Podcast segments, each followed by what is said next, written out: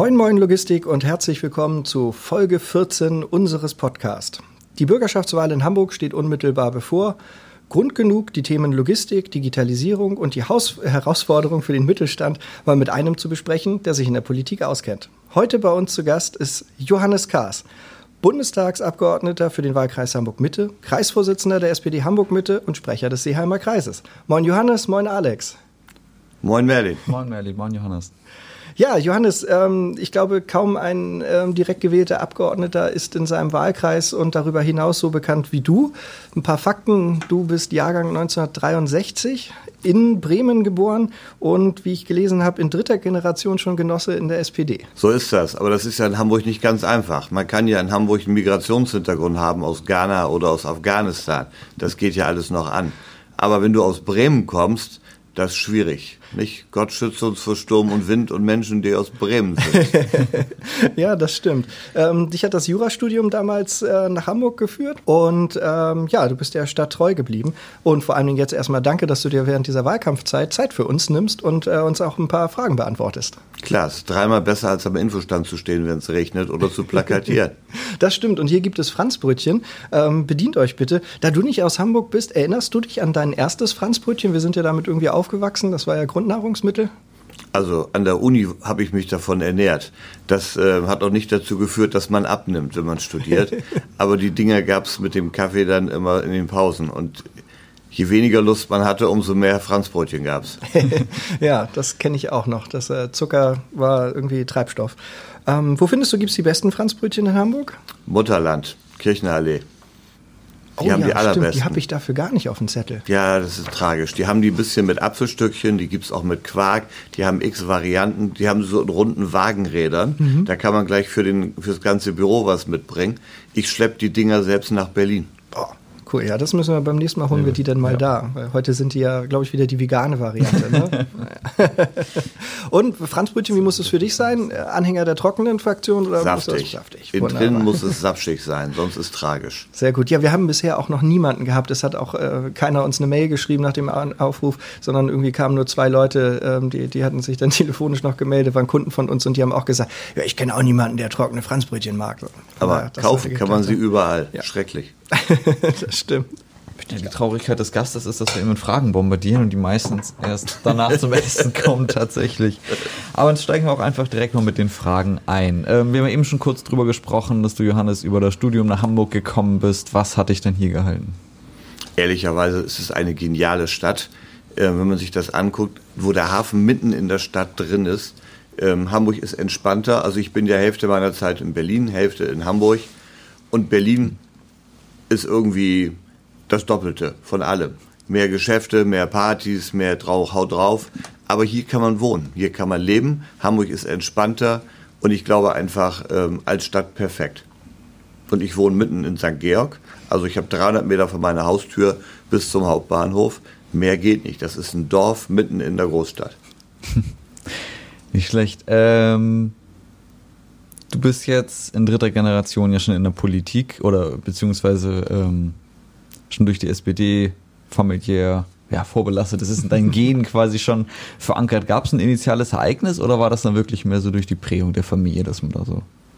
Ich war mal Schulsprecher in äh, Bremen-Nord. Da hatten wir das Problem, dass die geistig-moralische Wende kam. Aus Helmut Schmidt wurde Helmut Kohl, weil die FDP wieder mal die Seiten gewechselt hat. Und äh, dann bin ich ungefähr mit 30, 40 äh, Klassenkameraden Schul aus der ganzen Schule ähm, in die SPD eingetreten. Wir hatten uns die Debatte angeguckt, Unterricht ausfallen lassen. Und als dann die FDP ein bisschen rumheulte, aber Helmut Kohl gewählt wurde und Helmut Schmidt weg war, das war so tragisch. Man war so wuterfüllt einfach in die SPD eingetreten. Und dann war ich zwei Jahre bei der Bundeswehr auf Reserveoffiziersausbildung in Schwanewede. Ja, und als ich nach Hamburg kam, habe ich halt angefangen, Politik zu machen. Und bist dabei geblieben dann. Bis in den Deutschen Bundestag. Ähm, genau, als äh, Abgeordneter im Bundestag hat man ja eine ganze Menge Termine und das bekommt man ja bei dir so in den sozialen Medien auch ganz stark mit. Ein unheimliches Terminpensum. Wie macht man das eigentlich, wenn man so heute hier, morgen dort ist? Ähm, ich weiß ja nicht, ob du Mary Poppins kennst. Das ist eins von den besseren Musicals. Ja. Da gibt es diese schöne Strophe: In everything that has to be done is an element of fun. Find the fun and the thing is done. Wenn es einem Spaß macht, ist man gut. Wenn es einem keinen Spaß macht, man schon so eine Hackfresse hat, wenn man morgens aufsteht, dann war's das. Und mir macht es Spaß. Ich gehe zwar morgens um sieben aus der Tür, bin um elf zu Hause, am Wochenende noch mehr, wenn das kaum noch möglich ist. Aber dann macht es Spaß. Dann hat man Leute, man kann selber gestalten. Ich bin Haushaltspolitischer Sprecher der SPD. Das heißt, ich darf eure Steuergelder ausgeben. Vielen Dank für euren individuellen Beitrag. ähm, und da kann man eben auch mal neben Griechenland, EU und ähm, IWF auch Sachen machen wie den Hamburger Fernsehturm finanzieren, ein Hafenmuseum bezahlen mit der Peking, die nach Hamburg kommt. Ähm, wir haben jetzt 140 Millionen für den Hamburger Osten ausgegeben, nur für die Sportplätze, ähm, neue Turnhallen, damit man das mal auf neu drehen kann. Und wenn man das selber gestalten kann und sagen kann, ja, hast du hingekriegt, das ist eine coole Sache. Ja, das treibt dann dann, dass man jeden Morgen ja doch mit einem guten Gefühl aufsteht und voller Tatendrang immer wieder genau. ähm, zur Arbeit geht. Gerade wenn man natürlich solche großen Räder drehen kann, ist das, glaube ich, auch noch stärker. Äh, und ich glaube, jeder kann da was nehmen, egal wie klein das Rad ist, auch wenn es ein kleines Rad in der Logistik ist, hat man da definitiv seinen, äh, seinen Sinn. Das ist ja immer auch so die Diskussion. Findet man Sinn in seiner Arbeit heutzutage ja. ganz groß. Und ich habe ein cooles Team in Berlin und in Hamburg. Wir haben immer reihenweise Praktikanten, Schüler, Studenten. Und wenn die alle mitziehen und wenn du Wahlkampf machst, du stehst draußen und die Leute bepöbeln dich oder finden das gut, das ist cool. Und dann merkt man auch, wie manche Leute entgleisen, weil sie nun die AfD unbedingt wählen wollen. Und man ihnen halt sagen kann, Rechtsextremisten wählt man nun mal nicht. Hat was mit deutscher Geschichte zu tun. Und dann zerlegen die sich vor dir auf der Straße und dann steht neben mir so ein Praktikant 16, guckt dir an und sagt, sagen Sie, das mit der Erziehung hat bei Ihnen nicht so gut geklappt. und dann wird der 50-Jährige knallrot im Gesicht und geht. Cool. Da wird der 50-Jährige rot. Ja, ähm, äh, ähm, wo wir gerade beim Thema Wahlkampf waren. Äh, in Hamburg steht jetzt die Bürgerschaftswahl an. Was werden da deiner Meinung nach so die entscheidenden Themen sein? Also für uns ist es so, dass wir gucken müssen, dass Hamburg als Stadt weiter funktioniert. Wir sind eine funktionierende Einheit. Kann man nicht von Einstehenden in Deutschland behaupten. So, das heißt, wir müssen gucken, dass ähm, alles das, was zum Thema Klimawandel läuft, auch kommt aber es muss sozial verträglich sein. Nützt mir nichts, wenn im zwölften Stock in Mümmelmannsberg die Mietnebenkosten irgendwann mal höher sind als die Miete. Und gleichzeitig muss es wirtschaftlich vernünftig sein. Es muss sich mhm. rechnen. Das heißt, wir müssen ja die Arbeitsplätze erhalten. Das heißt, wir können nicht verzichten auf die Elbvertiefung. Wir brauchen dringend den Ausbau des Hamburger Hafens. Wir müssen gucken, dass wir die Stadt modernisieren, dass die Uni ausgebaut wird die Stadt als funktionierendes System. Wir hatten hier mal zehn Jahre lang CDU und Grüne. Die haben erstens keine Wohnung gebaut, zweitens keine Straßen saniert und im Hafen nicht investiert. Und wir klötern jetzt hinterher. Wir haben überall Baustellen. Wir bauen Wohnungen an jeder Ecke. Die Preise steigen ohne Ende. Ähm, die Elbvertiefung hat ewig länger gedauert. Aber es passiert jetzt und es kommt und das ist für uns wichtig. Ja, kommen wir zu den Sachen, die sonst noch wichtig sind, mal abseits von Arbeit und Politik. Was machst du in deiner Freizeit? Ehrlicherweise ist das ganz einfach. Meistens Politik. Aber die Sachen, die mir Spaß machen, ich bin Landesvorsitzender der Helfervereinigung vom Technischen Hilfswerk. Ich mache jedes Jahr zwei Wochen Wehrübung. Ähm, also immer, wenn mir meine bessere Hälfte, meine Wähler und meine Partei auf den Senkel geht, dann buche ich mir zwei Wochen Bundeswehr. Da ist man wieder in einem geordneten Ablauf und da kann man Sachen eben auch entsprechend mal machen. Ähm, also das finde ich mir sehr schön. Und ansonsten, wenn ich nach Hause komme und nichts mehr kann und will und durch bin, dann lese ich die lustigen Taschenbücher von Donald Duck. Immer gut. ja, wir haben ja schon gesehen, ähm, in, den, in den letzten Jahren hat sich viel, viel gewandelt. Das Thema Digitalisierung steht ja auch ganz oben auf der Agenda ähm, vieler, vieler Gespräche.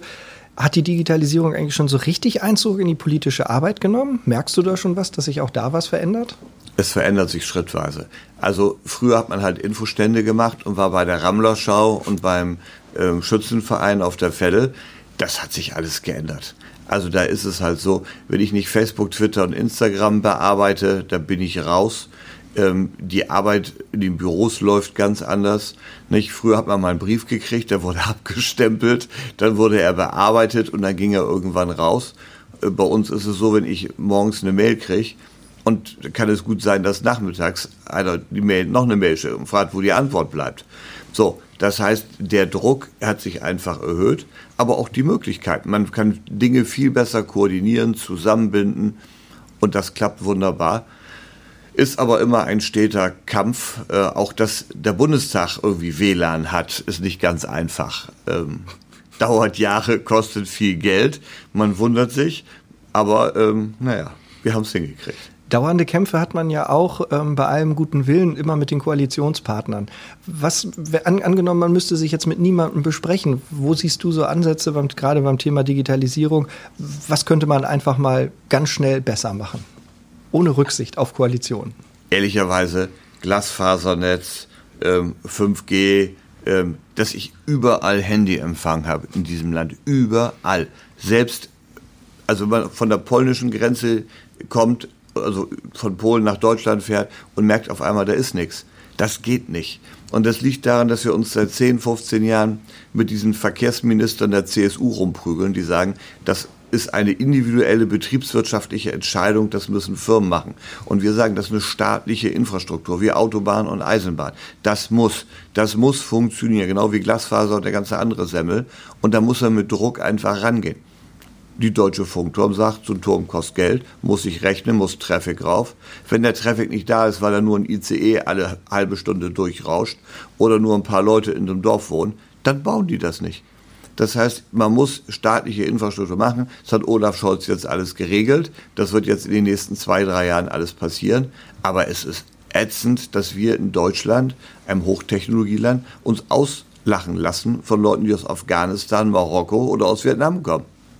Auf jeden Fall. Was sprach denn aus deiner Sicht damals bei den Ko Koalitionsverhandlungen in Berlin ähm, gegen die Gründung eines Bundesdigitalministeriums? Warum hat man der Doro Bär ähm, äh, nicht, nicht ein eigenes Ministerium gegeben oder jemand anders, der vielleicht.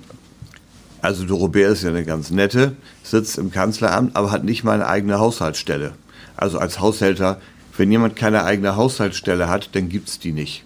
So, die ist zwar nett, aber es funktioniert halt nicht.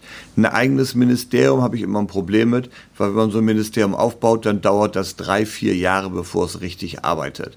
Ähm, und die Bereiche holt man dann ja aus allen Ministerien raus. Die hören dann auf zu arbeiten. Mhm. Und ich glaube, man muss eigentlich eher mehr Tempo machen und eher mehr äh, Gas geben bei der Geschichte.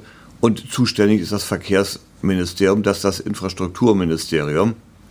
Und da sind wir von Ramsauer über Dobrindt, zu Andi Scheuer gekommen. Und das beschreibt es halt. Sehr gut. Ähm, wir im Mittelstand haben ja auch das Problem, wir müssen uns ja auch digitalisieren, wollen uns digitalisieren. Ähm, aber wer die Musik bestellt, muss halt oft auch das Orchester bezahlen. Und ähm, das sind ja teilweise schon, schon heftige Investitionskosten. Also wir ähm, rechnen nachher so von, von Anfang bis Ende mit knapp 20.000 bis 25.000 Euro pro Arbeitsplatz, ähm, um halt so eine komplette Digitalisierung in einem Unternehmen durchzuführen. Das alles aus dem laufenden Geschäft zu realisieren, ist natürlich nur über viele Jahre möglich. Ähm, es gibt jetzt ja äh, vernünftige Fördermöglichkeiten. Ähm, gibt es da von dir irgendwelche Tipps für den Mittelstand, was man da noch machen kann? Ich glaube, sich gut organisieren, schlagkräftige Lobbyarbeit machen, Abgeordnete, Minister einladen, die müssen es sehen, die müssen es erleben. Im Notfall setzen Sie die mal mit für eine Schicht oder für ein paar Stunden in so ein LKW rein, wenn, die, wenn da irgendwo ähm, abliefert Ware oder holt und guckt sich an, wie man da stundenlang sitzt, wie man da behandelt wird. Ähm, ich bin großer Fan davon. Einmal hingehen, an angucken ist besser als hundertmal drüber reden, hat mein alter Spieß bei der Bundeswehr gesagt. Und er hat recht gehabt. Einmal mit der Nase in den Dreck, dann weiß man, das ist Dreck. Hm. Was glaubst du, ist hier in den letzten zehn Jahren in Hamburg ganz sträflich vernachlässigt worden, was Digitalisierungsthemen angeht? Also alles das, was wir jetzt noch machen müssen. Ähm, ich glaube, dass wir diese, ähm, das flächendeckende Glasfasernetz deutlich eher hätte haben müssen, als wir die Stadt ähm, vor zehn Jahren hier an die Regierung gekommen sind. Da haben wir nichts vorgefunden. Wir haben angefangen, das von Scratch alles aufzubauen. Und das ist verdammt mühsam. Man sieht es am Wohnungsbau. Wir waren runter auf 800, 900 Wohnungen pro Jahr. Wir sind jetzt bei 13.000 Wohnungen pro Jahr, die wir neu bauen. Wir haben die Sagas, eine städtische Wohnungsbaugesellschaft. Die hatte jahrelang keine einzige Wohnung mehr gebaut. Die wussten gar nicht mehr, wie das geht. Das heißt, die haben gelernt, Wohnungen zu bauen. So, Aufbau 5G, da haben wir jetzt alle möglichen Digitalstrategien, haben uns Geld aus Berlin geholt, wir sind Clusterstadt, wir holen Geld aus Brüssel. Also der Westhagemann und sein Vorgänger, die haben hier richtig gerödelt und hier werden jetzt gerade Strukturen aufgebaut. Aber das ist verdammt mühsam, wenn man da überall mit anfängt.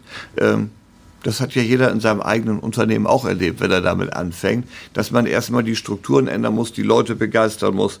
Und ich glaube, dass das Wichtige, wir wollen die größte Anlage für Wasserstoffelektrolyse im Hafen bauen, Energiewende schaffen, wir wollen die gesamten Stahl-, Kupfer-, Aluminiumbetriebe bei uns CO2-frei machen mit grünem Wasserstoff. Das muss sich aber rechnen, da muss ein Business Case für her.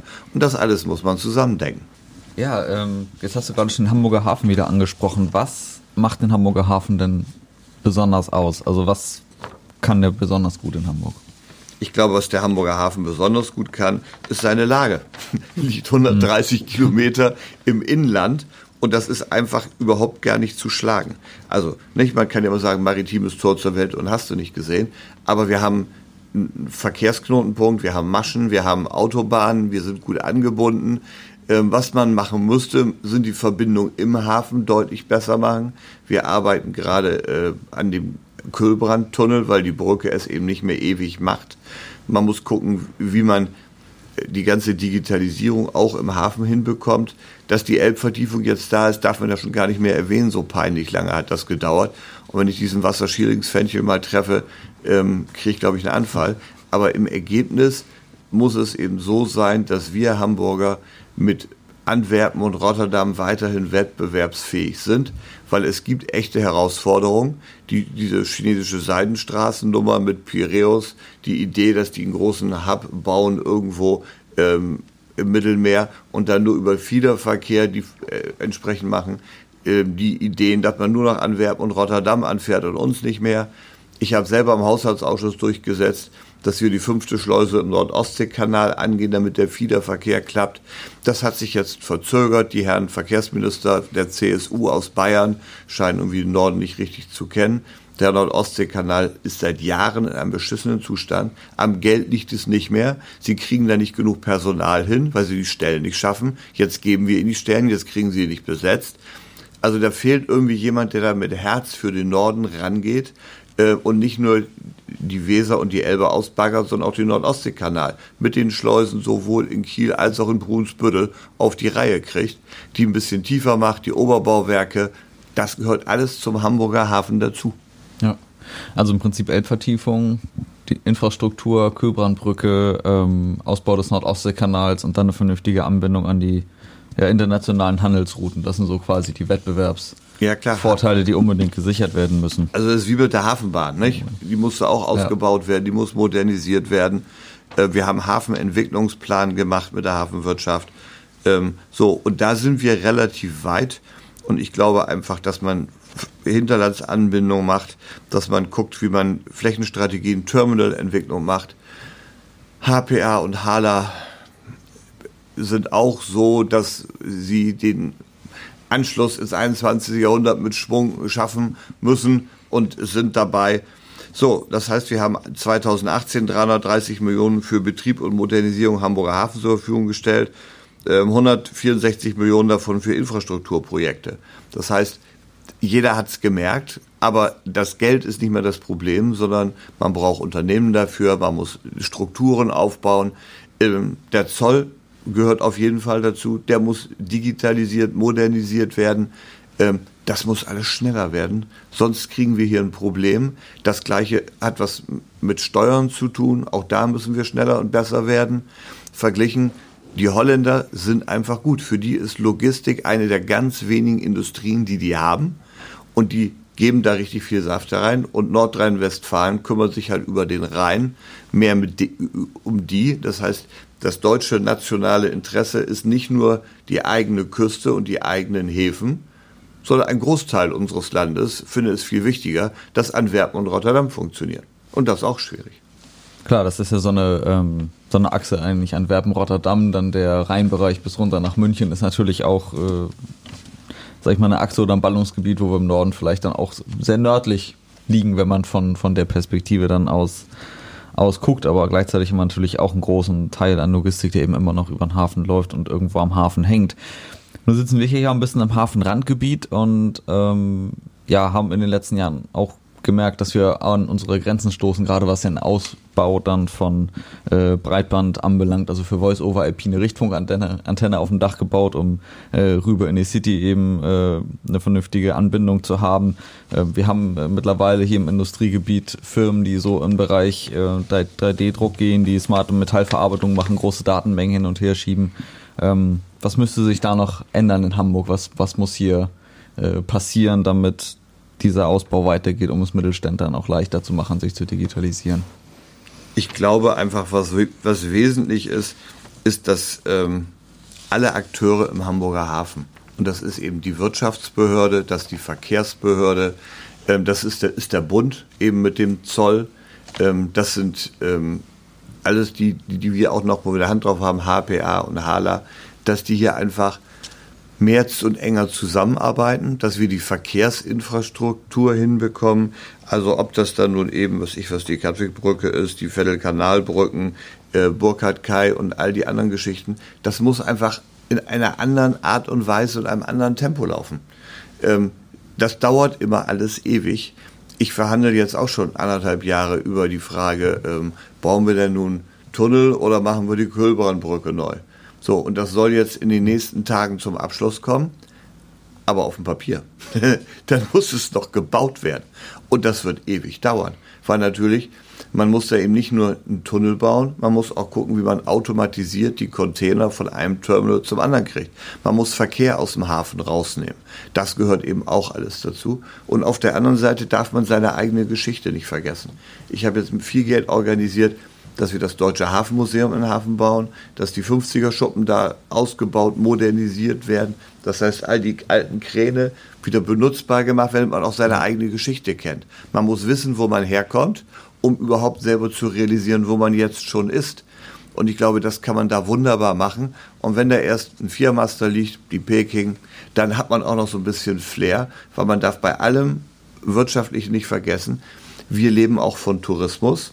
Und da gehört auch ein funktionierender Hafen zu, aber auch die Leute, die kommen und sich das angucken wollen. Genau zum Thema, wo ist man äh, und wo geht es denn hin? Was bietet das Wahlprogramm der SPD denn jetzt Logistikern und Mittelständlern? Also bei uns im Wahlprogramm steht, dass wir ähm, bis Mitte der 20er Jahre ein flächendeckendes Glasfasernetz aufbauen wollen. Das klingt nicht wirklich ambitioniert, ist es aber, wenn man den jetzigen Zustand sieht und das, was wir geerbt haben. Wir machen offenes, kostenfreies WLAN-Angebot in der City und in den Bezirkszentren. Ähm, wir wollen dieses, diese 5G-Mobilfunkstadt Hamburg haben. Da sind wir bundesweit führend.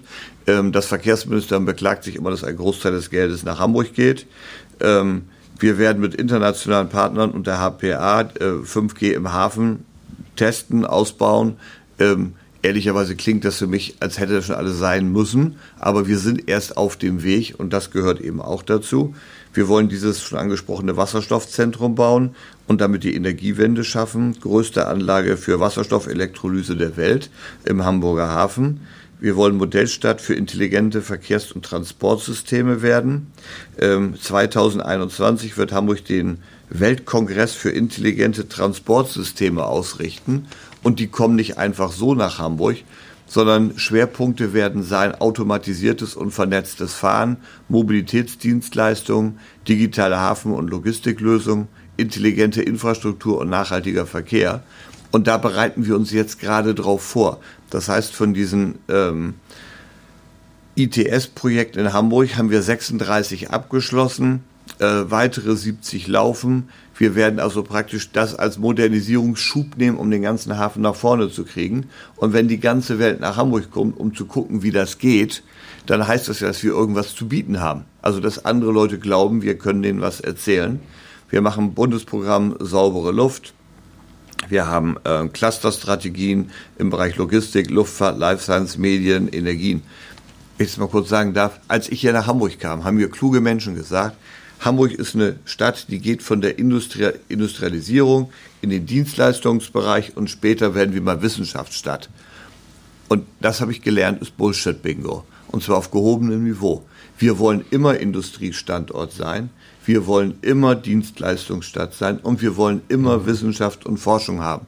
Wir wollen Daisy genauso haben wie die Lufthansa Werft und wir wollen natürlich weiterhin Blom und Voss halten oder die Affi oder Stahlwerke. Der große Vorteil des Hamburger Hafens ist ja, dass die Container, die herkommen, zu 30 Prozent noch hier geöffnet werden, umgepackt werden, bearbeitet werden. In anderen Häfen rauscht das einfach nur durch. Wilhelmshaven werden die Container auf die, auf die Kante gestellt, aufgeladen und dann fahren die ab. So, wo ist da die Wertschöpfung? Wovon soll die Stadt leben? Und das, glaube ich, ist alles das, was wir mitmachen sollen. Und diese ganzen Cluster, die, wir sind EU-Modellregion für Clusterpolitik, für Wirtschaftspolitik, da wird sich einfach in Hamburg ein Modernisierungsschub einstellen, den wir seit Jahren angeschoben haben. Aber seit kurzem vertrauen uns Bund und Europäische Union und investieren hier richtig rein. Und wir sollen vormachen, damit andere nachmachen können. Hamburg in der Vorreiterrolle. Da gehören wir auch hin, muss ich ganz ja. ehrlich sagen. Nein, also das gehört ja auch immer zusammen. Und das erleben wir ja auch selbst im Mittelstand, ist ja die Zusammenarbeit jetzt auch mit äh, Universitäten und Kompetenzzentren ähm, uns ja auch ein Begriff und dass irgendwie äh, Dienstleistungsgesellschaft äh, und Wissenschaft immer zusammenarbeiten müssen, gerade äh, wenn die Themen jetzt komplexer werden, äh, neuer werden und, und Transformationsdruck da ist, dann ist das ja nur logisch, dass das alles miteinander irgendwie arbeiten muss. Also das dann noch zu trennen, ist dann irgendwie das ist eine absurde Vorstellung. Ja, eine, spricht auch gegen andere Städte anguckt, wie Berlin mhm. oder auch im Ausland. Hamburg ist eine Stadt, die funktioniert als System.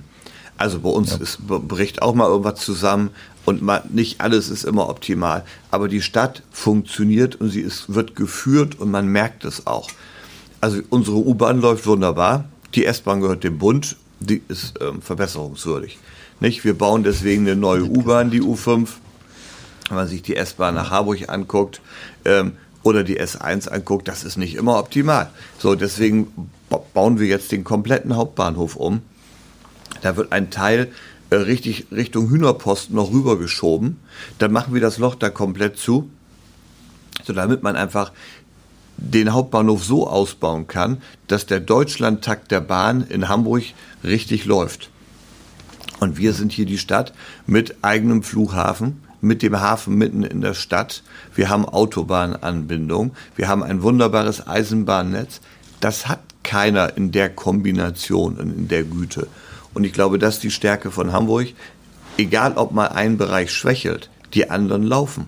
Und so funktioniert halt diese Stadt. Sehr gut. Ja, ja. finde ich wirklich super. Wundervoll. Kann ich nur so unterstreichen. Und ich glaube, das macht uns auch ein bisschen prädestiniert dafür, ähm, gerade beim Thema moderne Logistiklösungen auch ein bisschen voranzugehen. Ne? Weil, dass wir schon immer gut waren, Dinge miteinander zu kombinieren, das haben wir jetzt so in den letzten 800 Jahren gut unter Beweis gestellt. Und das kriegen wir jetzt auch in den, sagen wir mal, zumindest nächsten 80 Jahren hin, ähm, wo, wo das Digitale natürlich im Vordergrund steht. Äh, Johannes, es ist natürlich immer schwierig, in so kurzer Zeit während einer Podcast-Folge jemanden vorzustellen. Deswegen haben wir uns dieses Format der schnellen Fragen in 60 Sekunden ausgedacht. Da geht es quasi darum, in 60 Sekunden so viele Fragen wie möglich zu beantworten. Und oh das Gott. sind meistens, ja, sind nur so kurze Fragen und meistens muss man sich so entscheiden wie Helmut Kohl oder Helmut Schmidt. Das wäre bei dir jetzt natürlich ganz einfach. ähm, genau. Und äh, die, die Herausforderung ist, glaube ich, die 28 Fragen zu knacken. Markus Höfemann und Dennis Bethke liegen im Moment auf dem ersten Platz. Ähm, bist du bereit? Immer bereit. Frühaufsteher oder Nachteule? Frühaufsteher. Tee oder Kaffee? Tee. Elbe oder Alster? Elbe. Arbeiten im Sitzen oder im Stehen? Stehen. Ähm, äh, Curio-Haus oder den Curio raus? Curio-Haus. Drin oder draußen? Drin. Schröder oder Müntefering? Schröder. St. Georg oder St. Pauli? St. Georg. Autobahn oder Landstraße? Autobahn. CSD oder CDU? CSD. Sport oder Couch? Sport. Was darf zum Frühstück am Sonntag nicht fehlen? Franzbrötchen. Buch oder Tablet? Buch. Unter den Linden oder lange Reihe? Äh, lange Reihe. Stadt oder St äh, Strand oder Stadtrundfahrt? Immer nur Strand. Rigma Rigmas oder Cap San Diego? Rigma Rigmas. Kino oder Theater? Kino. Ähm, welches Instrument spielst du? Nichts. Ich habe mal Klavier gespielt, war eine Katastrophe. Backen oder kaufen? Backen. Aus dem Haus oder auf das Haus? auf das Haus. Campen oder Hotel? Campen. Nord- oder Ostsee? Nordsee. Rinderfilet oder Kind Noah? Rinderfilet. No, dann sind das 23 Fragen. Das ist ein satt gutes Mittelfeld. Ja, das muss im Wahlkampf besser werden. Ja. da wollen wir in Hamburg gewinnen und nicht Mittelfeld. Na, die Umfragen sind ja sind ja gar nicht so schlecht. Da haben ja, glaube ich, viele mit Schlimmerem bisher gerechnet. Und ich glaube, also ich bin da guter Dinge, dass das auch so weitergeht. Ich, mir, mir hat man mal gesagt, ich soll mehr Positionen im Podcast vertreten. Also ähm, man versucht natürlich dann schon immer so alle Seiten zu beleuchten oder so. Aber ich kann nur aus meiner Perspektive sagen, ich finde das, was in den letzten ähm, zehn Jahren in Hamburg so passiert ist, war, war völlig okay. Das war, war gut. Man muss sich halt die Frage stellen, will man Tschentscher oder will man Fegeberg? Will man die SPD oder die Grünen? Und am Ende sagen 67 Prozent der Hamburger, Tschentscher soll Bürgermeister bleiben. Dann muss man aber auch Tschentscher wählen. Ja. Und dafür gibt es ja dieses lustige Wahlrecht. Da kann man den Bürgermeister selber mit fünf Stimmen wählen. Und das empfehle ich. Gute Sache, bester Mann. Gut, ja, also hingehen, äh, SPD wählen. Dürfen wir so einen offenen Aufruf machen? Nein. Ähm, also ich glaube, also ich kann das für Menge mich machen und ja. jeder kann ja für sich machen selber zu einem Ergebnis kommen. Nein, ich glaube, das war spannend, so viele Eindrücke mal wieder zu bekommen, auch was sich in der Politik so bewegt. Ich habe das Gefühl, wir haben viel mehr erfahren heute, als man normalerweise so in einer Nachrichtenberichterstattung erfahren würde, gerade was auch so hinter den Kulissen läuft. Ähm, was, was so äh, im Detail läuft, gerade jetzt in Hamburg, ist das total toll, äh, einfach wieder zu erfahren, ja, wie viel eigentlich in, in einer Stadt wie Hamburg dann möglich ist. Und deswegen danken wir dir, Johannes, für das tolle Gespräch, weil das wirklich Spaß gemacht hat, äh, diese Perspektiven von dir zu bekommen. Ich habe zu danken und ehrlicherweise muss ich sagen, ich beneide Merlin ein bisschen um sein Büro. Den Blick, den er hier hat auf die Elbphilharmonie, auf den Michel, auf die Stadt. Also ehrlich, ich weiß ja nicht, was sie dir dafür zahlen, dass du hier sitzen darfst, aber ähm, das ist gut. Die größte Bezahlung ist die Ehre, einem so tollen Team vorstehen zu dürfen. Oh, das war politisch jetzt sehr korrekt. ja, dann würde ich sagen, freuen wir uns nochmal auf die nächste Folge an dieser Stelle. Wir sprechen noch mit Carsten Ovens, der ist Mitglied Hamburger Bürgerschaft und wir sprechen mit ihm über Digitalisierung und Startups. Er ist von der CDU. Dadurch haben wir quasi das Gleichgewicht so ein bisschen hier im Podcast wieder hergestellt, dass man auch mal die andere Seite äh, hört. Ist aber leider nicht wieder aufgestellt worden von der CDU. Das ist, das, das ist die ist große richtig. Tragik. Die haben das mal jemand Junges, der was kann und dann wird er nicht wieder aufgestellt. Naja. Vielleicht finden wir raus, woran es liegt. Äh, wir werden es sehen. Ansonsten bleibt uns an dieser Stelle nicht mehr viel zu sagen, außer nochmal einen herzlichen Dank an Johannes. Und komm gut durch die Woche. Bleibt entspannt. Danke. Grüß Carsten von mir. Machen wir. Tschüss.